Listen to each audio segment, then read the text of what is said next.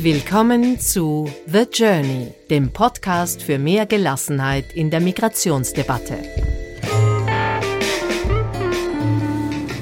Mehr über uns unter thejourneystories.com. Herzlich willkommen.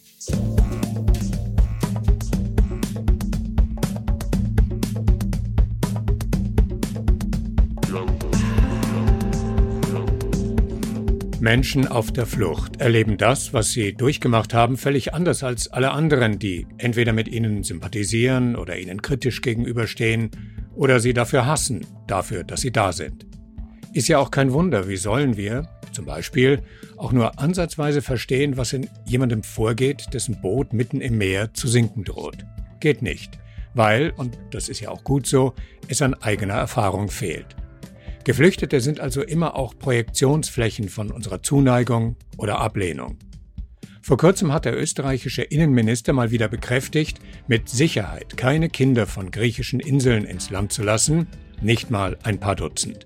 Weil, und das kommt gut an bei den Leuten und deshalb spielt er ja auch den Bad Guy der neuen konservativ-grünen Regierung, das würde nur zu weiteren Fluchtbewegungen ermutigen, das Schlepperunwesen begünstigen und was man aus politisch sehr nachvollziehbaren Gründen so sagt, wenn, und das ist der Punkt, wenn man selbst nie auf einer dieser Inseln war, nie ein Kind dort gesehen und nie dessen Lebens- oder besser Überlebensumstände aus eigener Anschauung erfahren hat.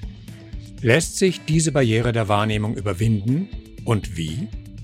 Im Museumsquartier in Wien gibt es noch bis Ende 2020 eine künstlerische Installation namens Escape – der bekannten österreichischen Künstlerin Deborah Sengel, in der es genau darum geht, nicht die Fluchterfahrung selbst zu reproduzieren, wie denn auch, sondern die Besucher in einem Escape Room-artigen Ambiente mit ausweglosen und emotional herausfordernden Situationen zu konfrontieren, die mit Flucht zu tun haben und zum Nachdenken darüber anregen sollen. Kann Kunst das schaffen? Lea und Nico haben ihre Schwestern Lucia und Miriam eingeladen, sich mit ihnen zusammen darauf einzulassen und dann darüber zu reflektieren. Und hier ist ihre Episode Escape mit der Kunst auf der Flucht.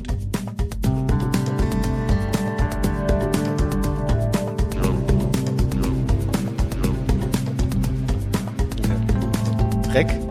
Ist schon Reck? Ist schon Reck. Ist schon Reck. Okay. Hi, Nico. Hi Lea. Wir gehen ja jetzt in den Escape und kannst du vielleicht kurz erklären, was das genau ist? In den Escape. Ja, genau. Wir sitzen gerade in einem Café im Museumsquartier und sind äh, kurz darauf, in den Escape Room zu gehen. Ist es wirklich ein Escape Room, ist die Frage. Das frage ich mich auch. Also ich hatte vor kurzem eigentlich meine allererste Escape Room-Erfahrung in Berlin. Bin mit einer Freundin dorthin gegangen mit dem Thema Magician, weil sie ein Harry Potter-Fan ist. Und diese Art des Escape Rooms wird aber, glaube ich, eine, eine ganz andere Erfahrung sein, weil es nämlich das Projekt einer Künstlerin ist, der Deborah Sengel. Und der Peter hat mir vor kurzem einen Artikel da, darüber geschickt, dass sie ein Kunstprojekt ausgestellt hat im Museumsquartier. Also man geht quasi in einen Escape Room hinein. Das ist ja eigentlich so eine Art Spiel für Erwachsene mehr oder weniger, dass man sich in einen Raum einsperren lässt und Geld dafür zahlt, dass man sich dort einsperren lässt und im Raum versteckt Clues sind, wie man da wieder rauskommt. Und es soll um Teamarbeit gehen und dass man gemeinsam dahinter kommt. Das ist eigentlich so ein Rätsel, das man lösen kann. Keine Ahnung. Warst du schon mal in einem Escape Room? Ich selbst war, war noch nie in einem Escape Room. Deswegen wäre das jetzt auch mein erster und ich habe so ein bisschen die Angst, dass jetzt das danach dann keine mehr gibt, weil dieses Projekt, was du jetzt gerade beschrieben hast, das ist schon so, also ein Escape Room irgendwie vor dem Hintergrund, vor diesem spielerischen Hintergrund, den du gerade gezeigt hast und dann aber im Zusammenhang mit dem Thema Flucht hört sich für mich schon mal irgendwie so ein bisschen kritisch und problematisch an. Ich weiß nicht, wie es dir dabei geht. Meine erste Reaktion war auch erstmal irgendwie, wie, wie drücke ich es aus? Leicht erschrocken vielleicht, dass, so, dass es sowas gibt. Ja, mir ging es irgendwie auch so, als ich zum allerersten Mal gehört habe, das ist ein Escape Room und da, da muss man quasi eine Art Fluchtweg begehen, wie, wie die Flüchtenden jetzt, die durch verschiedene Routen nach Europa kommen, also da hat es mir eigentlich die Haare im Rücken aufgestellt. Ich habe mir gedacht, oh Gott, wer zahlt denn Geld dafür, um das zu erleben? Also inklusive mir selbst. Und ich dachte mir, wer macht das? Es war irgendwie so sehr abstrus, sich das vorzustellen, dieses, diese Escape Rooms, die ja eigentlich Entertainment sind. Also es ist ein man, Spiel. Wie kann man künstlerisch die Geschichte eine, eine, einer Flucht irgendwie spielerisch darstellen. Das war sofort diese, diese, diese Frage, die ich mir dachte, und warum sollte man das überhaupt machen wollen? Wir versuchen jetzt mal so unvoreingenommen wie möglich an diese Sache ranzugehen. Das ist jedenfalls meine Motivation. Ich weiß, dass das deine auch ist. Und hoffentlich erfahren wir ein paar Sachen, die die Kritik, die wir haben, irgendwie vielleicht ein bisschen widerlegen kann. Ich meine, wir wissen ja nicht, in was für einem Ausmaß sie vielleicht mit Leuten, die wirklich eine Fluchterfahrung haben, zusammengearbeitet hat. Nach der ersten Recherche scheint es jetzt nicht so tiefgründig gegangen zu sein. Sie selbst ist keine Person, die in irgendeiner Weise Fluchterfahrung hat. Sie, ihre Motivation war anfangs, dass sie berührt war durch die sogenannte, unter Anführungsstrichen, Flüchtlingskrise 2015, dass sie die, dass diese, die, dieses Ereignis sie so berührt hat, dass sie da jetzt das künstlerisch darstellen wollte. Ich bin alles andere von als überzeugt, also, aber wir sehen das ja relativ ähnlich, ne? Ja meine Reaktionen sind dann meistens, dass sich ganz viele Fragen auftun. Die erste, wer ist diese Person, die das macht? Haben wir auch natürlich gleich recherchiert, wie kommt sie zu diesem Thema? Hat sie irgendwie selbst einen Bezug dazu? Abgesehen davon, wir haben natürlich alle ähm, das Thema mitbekommen. Ab, allerstärkstens ab 2015 war das in allen Medien. Es wird ja gesagt, sie will erreichen, dass man über dieses ganze Thema nachdenkt und zum Nachdenken angeregt wird.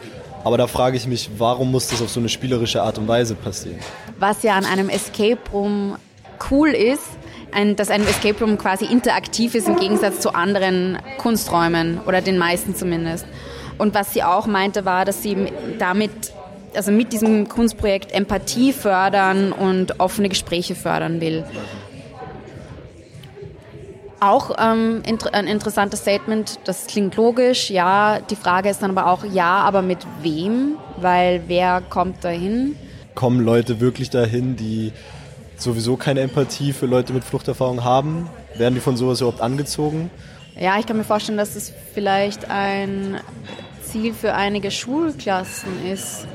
Wir sind damals in unserer Schulzeit nach Mauthausen gefahren, um uns das anzusehen und also diese, diesen Teil der Geschichte eindrücklicher zu erleben. Hast du das Gefühl, dass das vergleichbar ist? Weil ich, ich denke gerade drüber nach und ich war auch in Mauthausen als, als Schüler. Aber ich habe das Gefühl, dass dort die Leute, die die Führung geleitet haben, schon sehr, einen sehr sensiblen Umgang damit hatten. Also es wäre wär den Leuten niemals eingefallen, mit diesem Thema spielerisch, auch wenn es Kinder sind, man kann spielerisch meiner Meinung nach nicht so gut an so ein Thema rankommen. Und ist Ihre Vorstellung auch, dass Leute mit Fluchterfahrung sich das angucken und wo es, wie, die können ja instant retraumatisiert werden. Ich glaube, einen spielerischen Zugang würde ich da jetzt erstmal nicht finden, aber vielleicht, vielleicht ist es ja sensibel, ich weiß es nicht. Aber sie hat doch mit so einer mit irgendeiner NGO hat sie doch zusammengearbeitet. Also es hieß nur ganz kurz auf ihrer Homepage, dass sie in Zusammenarbeit mit der NGO und mit Leuten, äh, die geflüchtet sind, also die nach Europa geflüchtet sind, kollaboriert hat. In welchem Ausmaß ist unklar, vielleicht erfahren wir das noch mehr. Was dann auch noch eine weitere Frage, ähm, die ich mir gestellt habe, war, als ich den Preis gesehen habe, das kostet nämlich pro Person 26 Euro Eintritt. Für Studierenden gibt es einen Rabatt, da kostet das Ticket, glaube ich, 15 Euro. Immer noch sehr teuer. Würde ich auch sagen. Und die Frage war dann für mich, okay, wer, wer bekommt das Geld, wo fließt es hin? Und es hieß dann am Ticket, dass 1 Euro Spende an diese NGO geht. Also 1 Euro von den 26 beziehungsweise 15 Euro. Richtig. Wow. Okay, dann halten wir, dann halten wir kurz fest. Wir versuchen unvoreingenommen daran zu gehen. Unsere Kritik ist klar, aber wir werden es uns mal angucken. Gegensatz zu dir bin ich noch offen äh, zu, zu der Frage, ob man Spiel damit verbinden darf. Ich glaube, die Frage ist für mich eher, wer darf, wer darf die Geschichte erzählen. Also ja, ich bin total gespannt, was uns erwartet.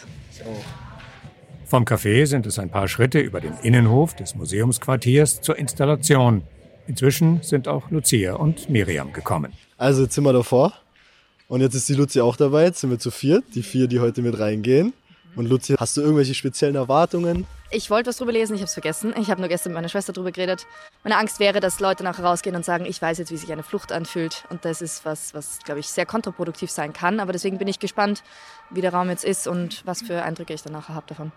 Wie es aufgebaut ist, ob das überhaupt wirklich das Escape the Room ist, dass man wirklich irgendwelche Aufgaben lösen muss, dass man da dann aus dem Raum rauskommt. Oder ob das eigentlich wie so eine Ausstellung auch ein bisschen aufgebaut ist. So könnte ich es mir auch irgendwie vorstellen, dass man da das Gefühl dann ein bisschen mitbekommt. Aber stimmt, an das habe ich noch gar nicht gedacht. Das stimmt wirklich so, dass dann wirklich viele Leute rausgehen könnten und sagen, boah, das war schlimm und genauso müssen sie sich fühlen und dabei ist, gehört dann noch so viel mehr dazu. Hätte ich jetzt all das irgendwie gewusst, und ich würde nicht für den Podcast da reingehen. Ich glaube, ich wäre nie reingegangen. Ja. aber, aber deswegen ist es, deswegen ist es ganz gut. Vielleicht werden die Ängste ja nicht bestätigt, ja. oder? Ja, vielleicht ist es wirklich eine echt spannende Erfahrung. Ich, mein erster Gedanke war ja, dass wir stehen ja gerade vor dem Plakat auch und da ist irgendwie ein gruseliges Bild von einem Fabelwesen, schaut es irgendwie aus, das sehr gruselig ausschaut und das finde ich irgendwie. Soll ein Hund sein. Ein Hund. Ein Hund. Okay, es soll ein Hund sein. Schaut aus wie ein Krampus, finde ich irgendwie. Ja, ich find Aber auf jeden Fall. Werwolf. Ja, und ich finde es irgendwie schräg, dass das. Ich würde, wenn ich das Plakat sehe, nie an Flucht ja. denken Aber in dem Sinne. Vielleicht wird das noch aufgeklärt, vielleicht gibt es da irgendwelche Verbindungen ja. so. Wir werden es sehen. Ich bin auf jeden Fall sehr gespannt. Okay. Gut, dann gehen wir jetzt rein. Dann gehen wir rein. Okay. Packen wir es Machen wir noch die Tür. Alles dazu oder wie viel? Vier. Ein kleiner Vorraum mit Schreibtisch und den Kontrollmonitoren für alle Räume und dann eine kurze Einführung. Mein Name ist Matthias Ohre, Spielleiter für die nächste Stunde. Hier ist nicht nur eine äh, traditionelle Escape Room, sondern eine Mischung mit einer künstlichen Ausstellung. Das Thema ist Flucht. Und ich spiele für euch unsere Intro-Video. Grüße. Also ich erkläre Ihnen die Regeln. Wir sind in einem friedlichen Land. Sie brauchen nur Logik, also Hirn. Merken Sie sich Ihnen das. Alles kann mit Logik und Verstand gelöst werden. Auch Walkie-Talkies gehören zur Grundausstattung der Teilnehmer. Der Spielleiter ist immer nur einen Knopfdruck entfernt. Die Kameras zeichnen nichts auf, sie sind nur zu ihrer Sicherheit installiert. Siehe Datenschutzbundesgesetz Platzräumisch 1 Nummer 14-2013. Und das war's, dort ist die Tier. Ja, gehen uns weiter, gehen uns weiter. Und zusammenarbeiten, sonst wird das nichts, gell? Ja, wieder schauen, wieder schauen. Wer von euch war schon mal in einem Escape Room? Ich war eben schon einmal und Dann gibt die Luzi den Ton an. Okay, also es ist am besten, wenn wir zuerst einmal alle möglichen Hinweise, die wir irgendwie sehen, finden und sie an einem Tisch am besten zusammensammeln. Das heißt, wir müssen, da ist ein Kabel, das heißt, ihr würdet es einmal zusammenstecken. Wir connecten den Camcorder mit dem Fernseher aus dem vorletzten Jahrhundert. Play. Jetzt steht Play auf dem Bildschirm. Vielleicht musst du den Play-Knopf drücken. Ah, es passiert schon was. Oh je. Oh, Okay, wir sehen eine Frau mit einer Platzwunde am Kopf, Die wird die weggezerrt. gewaltsam weggezerrt wird aus dem Raum, in dem wir sind. Ah ja, stimmt. Ah ja, das ist derselbe Raum. Ja, Okay, die Männer sind maskiert, die sie wegziehen. Die Frau ist blond. Oh. Was? Okay, sie verprügeln sie relativ grob. Und ei, au. ein Glaub dritter ich. Mann. Ei. Au. Ein Fuß tritt ins Gesicht. Okay, und jetzt wird sie rausgezogen. In das nächste Zimmer. Das machen die Tür zu. Das, was eingespielt wird, sind das Bomben? So Geräusch von Bomben? Ja, wahrscheinlich. Schüsse. Was steht, was steht auf dem Zettel neben dem Schachbrett? Ich kann das erste Wort nicht lesen. Miranda. G, es gibt viermal gibt's G. Also vielleicht G4. Ich kann die, die Aber welche Figur? denn? Figuren nicht, aber Das ist G4. ich glaube, dass das richtig steht wie auf dem Zettel. Weil da sind die drei. Ja, ja, da steht auf jeden Fall was auf da sind G4. die drei. Wir haben jetzt die schwarzen Buchstaben zusammengezählt und überlegt, ob es da eine Kombination gibt mit den Feldern auf, der, auf dem Schachbrett. Rot bedeutet Zahlen. Die rote Buchstaben bedeutet Zahlen. Ach so, der, die, die. Ah, danke schön. Gerne. Yeah! Wow, okay We Leute, packt eure Sachen, los Die geht's. nächste, die nächste Gruppe fängt in 10 Sekunden an. Okay, jetzt gehen wir in einen sehr dunklen Raum. Nein, gar nicht Raum. Vielleicht sind wir, vielleicht ist das der Exhibition-Raum. Es sind jetzt es ist sehr dunkel und es sind äh, Fotos, die von hinten beleuchtet sind. Das ist jetzt so, was ist das? Ein Fluss oder ein Meer? Also ich weiß nicht, wie es euch geht, aber ich finde diesen, diesen, diesen direkten Übergang von Spiel auf jetzt ernst irgendwie ganz, ganz komisch. Sehr schräg. Schon, oder? Auch, ich weiß nicht, das Spiel ist, ich meine, das hat total Spaß gemacht. Und Jetzt kriegt man auf einmal so ein Ja. bisschen einen Schlag in die Fresse, würde ich sagen. So, Es sind zwei verschiedene Arten von Flucht, die wir jetzt. Eine Flucht aus dem Spiel, wir haben es jetzt geschafft, aus unserem Spiel zu fliehen und jetzt werden wir mit der mit einer anderen Art von Flucht, einer sehr viel seriöseren, irgendwie konfrontiert. Ein Rucksack, ein Telefon und ein Gürtel. Vorsicht. mein Rucksack war irgendwann total kaputt und ich habe mir in Serbien diesen neuen gekauft. Okay, Ja, der Gürtel schaut sehr zerfetzt aus. zehn Jahre. ist irgendwie ein bisschen schockierend, weil das sind doch so Sachen, die man normal auf der Straße sieht. Dinge. Schnee. Es ist so schön, aber damals hatten wir nicht die Kraft und den Blick, diese Schönheit zu erkennen. Wir waren vollkommen fertig. In Türkei nach 24 Stunden zu Fuß über die Berge, kniehoher Schnee. Grenzüberquerung Iran-Türkei, 200 Menschen mit drei Schleppern. Esan. Ja, also die Grenze zwischen Türkei und Iran, kann ich euch auf jeden Fall sagen, ist äh, bei vielen Leuten die Horrorgrenze, weil da wird, also mittlerweile Türkei, Syrien auch, aber da wird auf jeden Fall regelmäßig auf Leute geschossen, die versuchen drüber zu gehen. Und das ist halt Berge an den Grenzen. Und das ist halt, das ist halt sehr gebirgig an der Grenze und deswegen ist es. Ey, Ja, wir befinden uns gerade an der Grenze, deshalb. kusch. Ach so, wir sind an der Grenze. Und wir stehen alle gebückt, weil dieser Durchgang so schmal ist. Meine Tasche hat mich von Syrien bis in die Türkei, Griechenland, Mazedonien und dann Serbien begleitet. Danach meinten die Schlepper, dass wir unsere Taschen im Wald nahe der ungarischen Grenze wegschmeißen müssen. In diesem Fall habe ich das Ambu genommen und versteckt. Das ist mein einziges Erinnerungsstück. Es bedeutet mir sehr viel. Von Mutters. Okay, das ist eine Puppe mit einem Wolfsgesicht. ja, einem sehr verzerrten Wolfsgesicht. Wenn sich der jetzt bewegt, kriege ich Panik. Wir machen- Und dahinter wir machen steht die auf Tür den mal nicht zu. dahinter steht auf den Ordnern Freedom, is, a, right. human right. Okay, lauter Plakate von Fotografien von Menschen, die aber so ein Hundegesicht über ihrem eigentlichen Gesicht haben und drüber steht, wer will mich?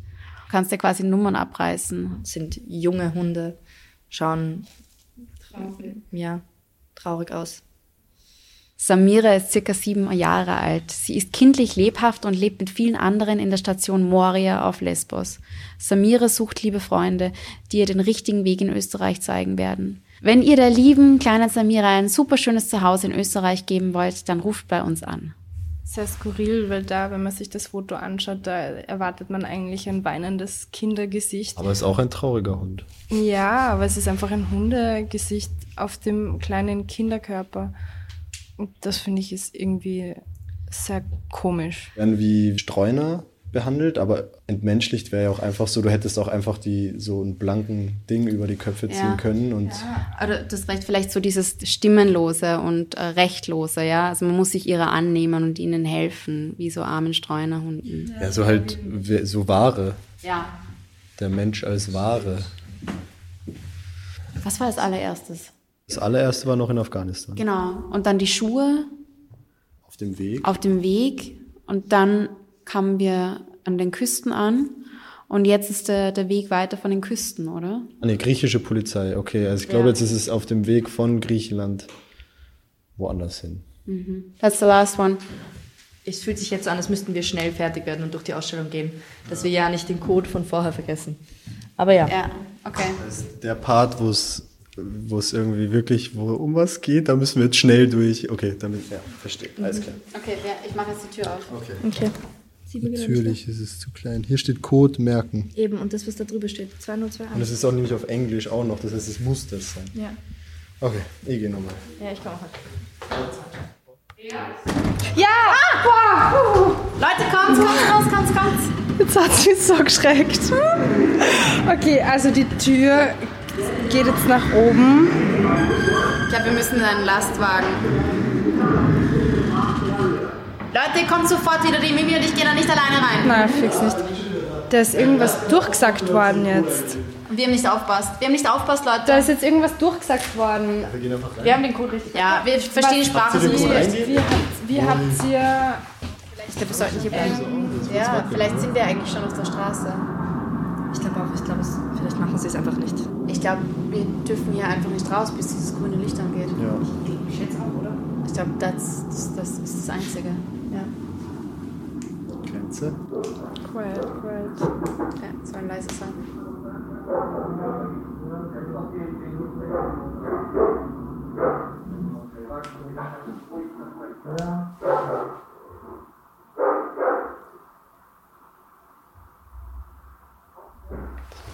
Das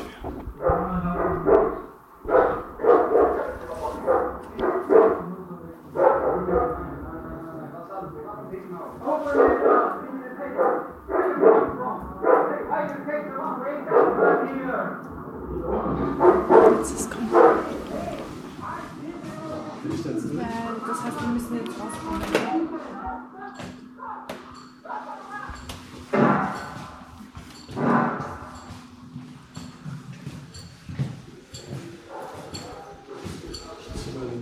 Zieh eine Nummer. Ja, die schauen uns gerade an. Ich glaube, das sind Leute, die im Tierheim sind und sich einen Hund anschauen. Wieso im Tierheim? Weil wir vorher die Plakate von den Kindern gesehen haben mit einem Hundegesicht, das sehr stark nach Adoptionswebseiten für Hunde ausgeschaut hat oder Adoptionsaushänge für Hunde. Aber warum dann so, warum dann so abwertend?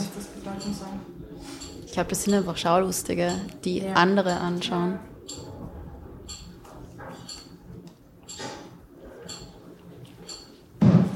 Sollen wir noch weiter ziehen oder? Ja, eine Stunde 40 Minuten. Ja. Ah ja, sehr gute Zeit.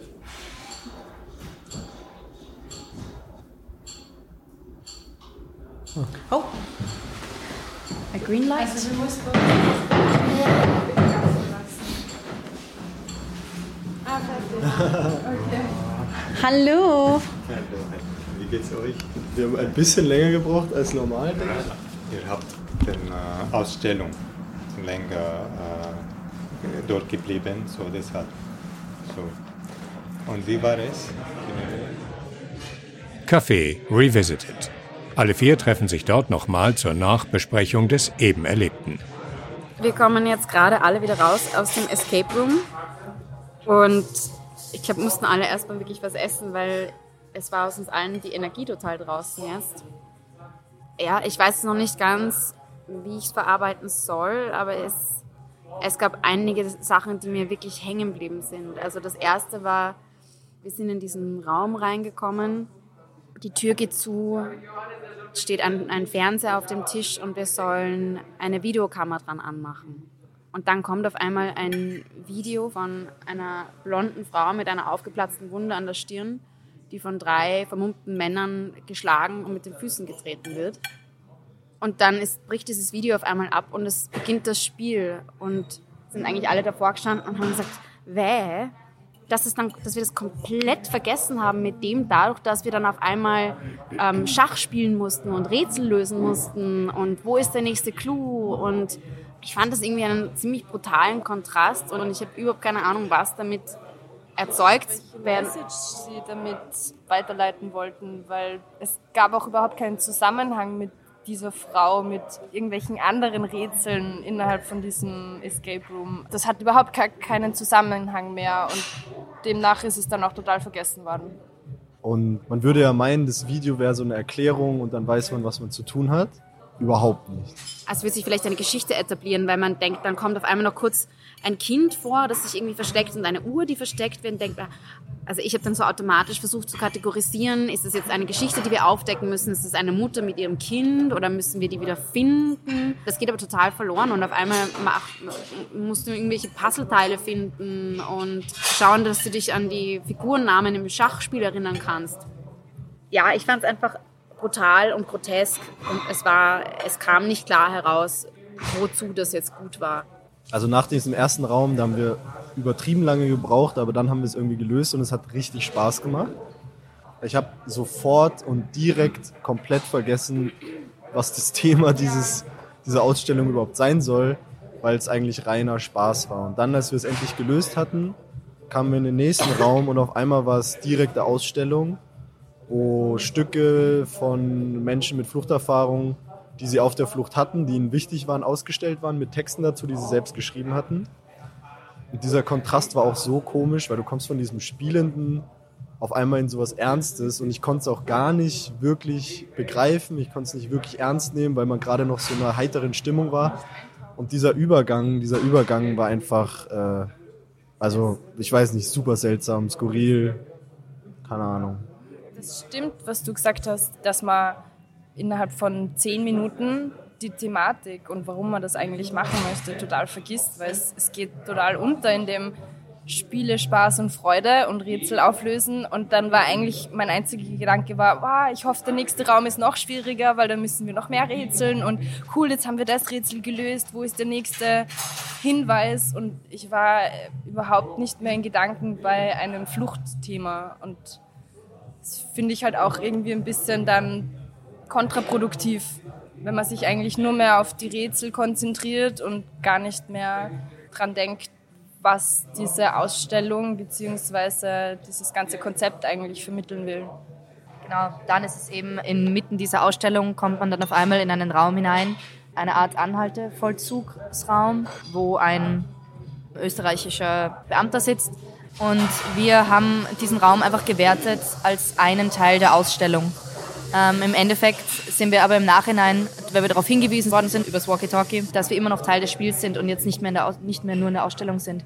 Wie wir, aus, wie wir in den zweiten Raum gekommen sind, habe ich mir gedacht, dass die dass jetzt einfach nur noch Ausstellung ist und wir aus dem Escape Room draußen sind. Und das war irgendwie eine sehr schräge Verbindung von Spiel und Spaß zu einem sehr ernsten Thema, was ich irgendwie ein bisschen schade gefunden habe, dass man diese Verbindung irgendwie herstellt. Was ich dann aber auch wieder ganz gut gefunden habe, war die letzten zwei Stationen quasi, wo man einerseits in diesen Laster äh, eingeschlossen wird und dann auch die Geräusche von außen kommen, Hunde bellen, Menschen reden, man versteht nicht, was sie sagen. Es wird geklopft ähm, und es sind ganz lauter komische Geräusche, man weiß nicht, was passiert, was da draußen geredet wird und ob man da jetzt auch wieder raus kann. Dann kommt man in den nächsten Raum, zieht Nummern und sitzt und lässt sich eigentlich nur von fremden Menschen begaffen. Die einen schauen ganz freundlich, die anderen schauen mitleidig, die anderen schauen total abwertend und bösartig. Das finde ich waren halt auch Stationen, wo man einen kleinen Teil mitbekommen kann, wie sich die Leute in diesen Situationen wirklich fühlen. Und ich finde, diese Art von Ausstellung, von dem hätten sie noch mehr präsentieren können. Das war mir zu wenig, weil ich war da dann gerade in der Stimmung, dass ich da wirklich eintauchen kann, dass ich mich ein bisschen einfühlen kann. Und dann war es aber leider schon vorbei. Also ich finde, so diesen Aspekt der Ausstellung hätten sie noch weiterführen können, sollen. Aber gleichzeitig wirft es die Frage auf, wie man sich und ob man sich und wer sich überhaupt künstlerisch mit so einem Thema auseinandersetzen soll, darf und kann. Das habe ich mich auch gefragt, auch wenn man, also wenn du, wenn du wie so quasi sagst, wir werden wie das Vieh in den Laster eingelotst, du sagst, das wäre so quasi eine Möglichkeit gewesen, sich wirklich in die Situation hineinzufühlen und das ist ja scheinbar auch das, was diese Ausstellung teils ähm, hinkriegen will, dass man so quasi eine Art der Fluchterfahrung auf eine gewisse Art und Weise nachspüren kann und demnach scheinbar die Empathiefähigkeit erhöhen. Und ich frage mich, muss das überhaupt sein? Muss man, um empathiefähig sein zu können, unbedingt das Bedürfnis haben, genau diese Flucht nachzuerleben? Ich finde, irgendwie hat das ein bisschen was Perverses also wer, wer hat das Recht zu sagen, so quasi, ja bitte, das war meine Erfahrung hier, spül sie jetzt eins zu eins nach. Weil es gibt genauso andere Möglichkeiten, Empathie für andere zu haben, ohne dass du das jemals erlebst. Ja? Wenn zum Beispiel eine Frau in der Schwangerschaft ihr Kind verliert, wird ihr Mann das niemals körperlich nachfühlen können und er wird trotzdem Empathie zeigen können. Eigentlich muss die Erlaubnis gegeben werden zu sagen, ja, hier das ist eine, das ist eine Erfahrung. Hier dürft sie in diesem sicheren Raum als eine Form des Spiels auch erleben. Ich glaube, diese Erlaubnis kann nur gegeben werden in absolut enger Zusammenarbeit mit Menschen, die diese Erfahrung wirklich gemacht haben und dir bei jedem Schritt das Gefühl geben oder dir, die, dir zu verstehen geben, okay, das ist richtig so, das ist noch sensibel so, das ist, bewegt sich noch in einem bestimmten Rahmen, weil wie wir jetzt erfahren haben, hat sie, die, die Künstlerin hat mit äh, Menschen mit Fluchterfahrung zusammengearbeitet. Das heißt, wir können ihr nicht vorwerfen, dass sie überhaupt nicht mit Menschen zusammengearbeitet hätte, die die Fluchterfahrung selbst haben. Trotzdem stellt sich halt einfach die Frage, muss man es so darstellen, ist es wirklich ein Betroffenen die Stimme geben oder ist es ein die Stimme nehmen? Also ich fühle mich in, in Teilen meiner Kritik, die ich vor, im Vorhinein geäußert habe, fühle ich mich bestätigt. Nicht in allem, aber doch in Teilen. Und ich glaube doch, dass dieser spielende Part und der, der, der ausstellende Part, dass es irgendwie ein Widerspruch ist, der für mich nicht wirklich zu lösen ist oder vielleicht auch einfach nicht richtig gelöst wurde. Ähm, aus, aus einer ähnlichen Idee ist ja auch unser eigenes Podcast entstanden. Dass es ein Bedürfnis gibt, sich mit diesem, mit diesem Unverständnis und dieser Aggression, die Menschen entgegengebracht wird, auseinandersetzen will. Und dann frage ich mich aber gerade, wenn man, wenn man so Themen wie die Flucht behandeln will, inwieweit habe ich das Recht, mich diesem Thema anzunehmen? Ist es meins? Inwieweit darf ich da Eigenregie führen, wo es selbst aus, in keinster Weise mit Erlebnissen zu tun hat, die, die man selbst erlebt hat? Ja, schwierig. Also es war auf jeden Fall eine interessante Erfahrung. Und wir hatten ja vor ewigen Zeiten mal über, ähm, Lea hat uns ein Manifest gezeigt, erstellt von Menschen mit Fluchterfahrung, die ein Manifest erstellt haben. Ich glaube, es waren zehn Punkte, wo gesagt wird, Leute, die mit, mit dem Thema Flucht und mit äh, Geflüchteten Kunst machen, entweder über dieses Thema oder mit Geflüchteten, sollen diese zehn Punkte einhalten, um mit dem Thema so sensibel wie möglich umzugehen. Aus, jetzt rein aus der Erinnerung sehe ich da schon ein paar Punkte nicht eingehalten. Ich finde, das war halt so eine Art von Ausstellung, wo man durchgeht, vielleicht ganz individuell, wie man das aufnimmt. Vielleicht ist der eine da ein bisschen mehr gefesselt und der andere bei dem anderen Punkt. Aber grundsätzlich ist das Gefühl eher so, dass das eine Art von Ausstellung bzw. Spiel ist, wo man durchgeht und dann geht man raus, redet vielleicht zehn Minuten drüber, tauscht Meinungen aus und dann geht man essen und es bleibt nicht wirklich hängen, weil es einen nicht wirklich tief berührt. Ich muss sagen, ich bin doch irgendwo positiver überrascht, als ich gedacht habe am Anfang. Natürlich, es, es ist immer noch sehr schwierig, das ganze Thema. Ich hatte halt Angst, dass der Escape Room quasi eben, dass Leute nachher rausgehen und sagen, ich weiß jetzt, wie sich eine Fluchterfahrung anfühlt. So war es vielleicht, wenn dann nur zu einem kleinen Teil. Ich finde es trotzdem immer noch sehr problematisch, dass man eben diesen Escape Room, diese Art von Fliehen, versuchen spielerisch aus einem Raum mit Flüchten aus dem Land und Asylansuch in einem anderen Land verbindet. Das ist immer noch eine komische Verbindung meiner Meinung nach. Könnte man auch als spannend betrachten, weiß ich jetzt nicht. Ähm, ja, mir geht es eigentlich ziemlich ähnlich wie der Mimi dass ich auch das Gefühl habe, ich gehe da jetzt raus und es, ich habe mehr den spielerischen Aspekt nachher noch im Kopf als, de, als die wirkliche Thematik des, der ganzen Sache. Das ist äh, sehr wichtig, dass wir da auch immer selbstkritisch bleiben und nicht denken, wir machen das alles richtig, weil auch uns kann es passieren, dass wir vielleicht immer mehr davon abrutschen und anstatt Leuten eine Stimme zu geben, eher so paternisierend über Menschen reden, die Fluchterfahrung haben aber da müssen wir halt einfach selbstkritisch bleiben und darauf aufpassen, dass es nicht passiert. Wir reden jetzt kritisch oder wir diskutieren jetzt ähm, das Projekt dieser Künstlerin.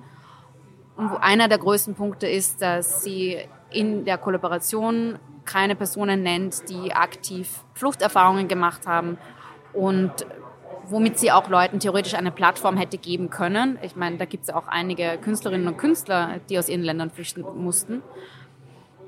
Und die Frage ist dann auch, jetzt sitzen wir hier in unserem Team und wir sind natürlich auch alle weiße Europäerinnen und Europäer. Wir haben auf jeden Fall Privilegien und niemand von uns in dieser Runde hat in irgendeiner Art und Weise aktive Erfahrungen mit Flucht. Weder in der ersten, noch in der zweiten, noch in der dritten Generation. Und ich glaube, ja, es ist immer die Frage, wer fehlt gerade am Tisch? So ist es auch jetzt in dieser Runde. Wem geben wir die Stimme? Wen lassen wir Vita partizipieren, ja? Oder das Wichtige ist zu fragen, was wollen wir eigentlich als Podcast? Was wollen wir erreichen? wir haben ja schon ein paar Mal davon gesprochen, die, das Podcast hätte die Möglichkeit, eine Art Plattform zu sein, ja, wo Leute einander vernetzen können, die ähnliche Ideen und Ambitionen haben, die eine Plattform sein können, wo zum Beispiel Künstlerinnen, Künstler, Aktivistinnen, Aktivisten eine Stimme bekommen und wenn möglich mehr Gehör, mehr Aufträge und so weiter. Was jetzt zum Beispiel bei diesem Projekt, wo wir gerade waren, eindeutig gefehlt hat wie können wir tatsächlich nicht einfach nur berichten, sondern andere Leute fördern und was ist die eigene Handschrift und was ist die der anderen? Was darf man selbst sagen und wann nimmt man selbst den, den Stift in die Hand und wann lässt man andere ihre eigene Geschichte erzählen? That's it. Cool, danke. Immer besser.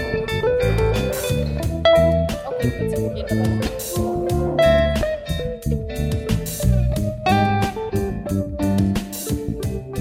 Das gefällt mir gut, die Aufforderung, dem eigenen Tun gegenüber kritisch zu bleiben. Warum tun wir, was wir tun und aus welcher Haltung tun wir es? Das Jahr ist jung, wir haben noch viele Möglichkeiten, uns auszuprobieren. Schön, dass ihr uns heute zugehört habt und euch mit uns auf unsere gemeinsame Reise begebt. Die Musik war der 128 Tiger Swing Groove bei Javelinas, Breath Deep, Breath Clear von Schwan D, I'm Expecting You von Stefan Kartenberg und My Happy Shadow bei Martin de Boer. Bis bald. The Journey, der Podcast für mehr Gelassenheit in der Migrationsdebatte.